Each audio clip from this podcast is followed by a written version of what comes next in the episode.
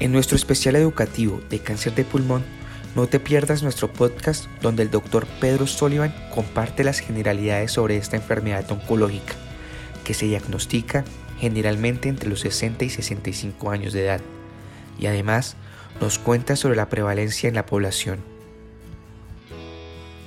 Este momento el cáncer de pulmón en la población de Puerto Rico, eh, una forma no, no, no asegurada del cálculo, estamos hablando de 10% de todos los cánceres que se pueden diagnosticar en un año en la isla. Entre todos los oncólogos podemos sumarlos y, este, hemos visto un más o menos de hasta de 70 80 casos en un año eh, dividido entre, entre todas las, zonas de la isla. Pues realmente lo, que sucede es que los hombres son más comunes en el cáncer de pulmón en general. Este, sucede que puede ser que sean los factores de riesgo, pero decir que es más riesgoso que el cáncer de pulmón le den hombres, pues no es necesariamente una, una única cosa. Sencillamente se debe considerar que hayan varios conceptos, varios, varios factores de riesgo que entonces el hombre en comparación con la mujer, es mayor la probabilidad de que tenga cáncer de pulmón. El cáncer de pulmón eh, casi siempre se diagnostica de 60 a 65 años en adelante, pero es posible en cualquier edad.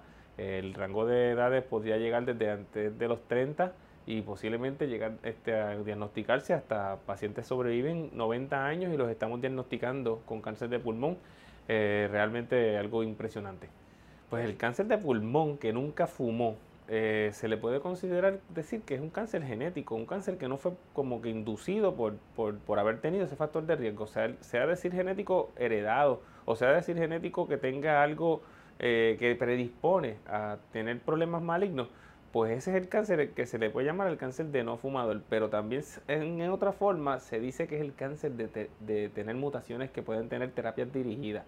Esto es para que entiendan que el cáncer de pulmón algunas veces es causado por unos problemas genéticos que hay unas drogas, unas pastillas o unos medicamentos por la vena que, son intravenosos que pueden cambiar ese cambio o ese daño genético.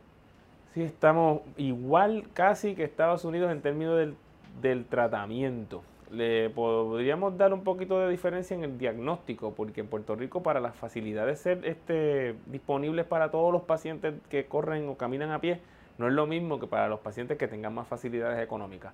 Eh, entendamos que, Puerto Rico, aunque sí no estamos en una forma todavía de pobreza, somos un país que tenemos una dificultad en términos poblacionales en la, en la sociedad eh, de, de, economía baja y que cada vez se está creciendo más. Así que en diagnóstico estamos un poquito más bajos y necesitamos mejorar, pero en el tratamiento, gracias a que pues sí, los medicamentos son aprobados por FDA o son por, aprobados por Medicare, en la isla tienen que ser aprobados Así que este, no hay problema con ni siquiera tener reforma. No, no encuentro que un paciente deba tener una dificultad por tener un plan médico que no sea privado. El paciente incluso eh, de plan médico de gobierno debe tener aprobación, así que busquen ayuda.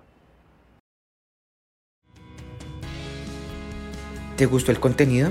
Recuerda que puedes seguirnos en tus redes sociales favoritas. Búscanos como BeHealthPR y no te pierdas nuestras actualizaciones.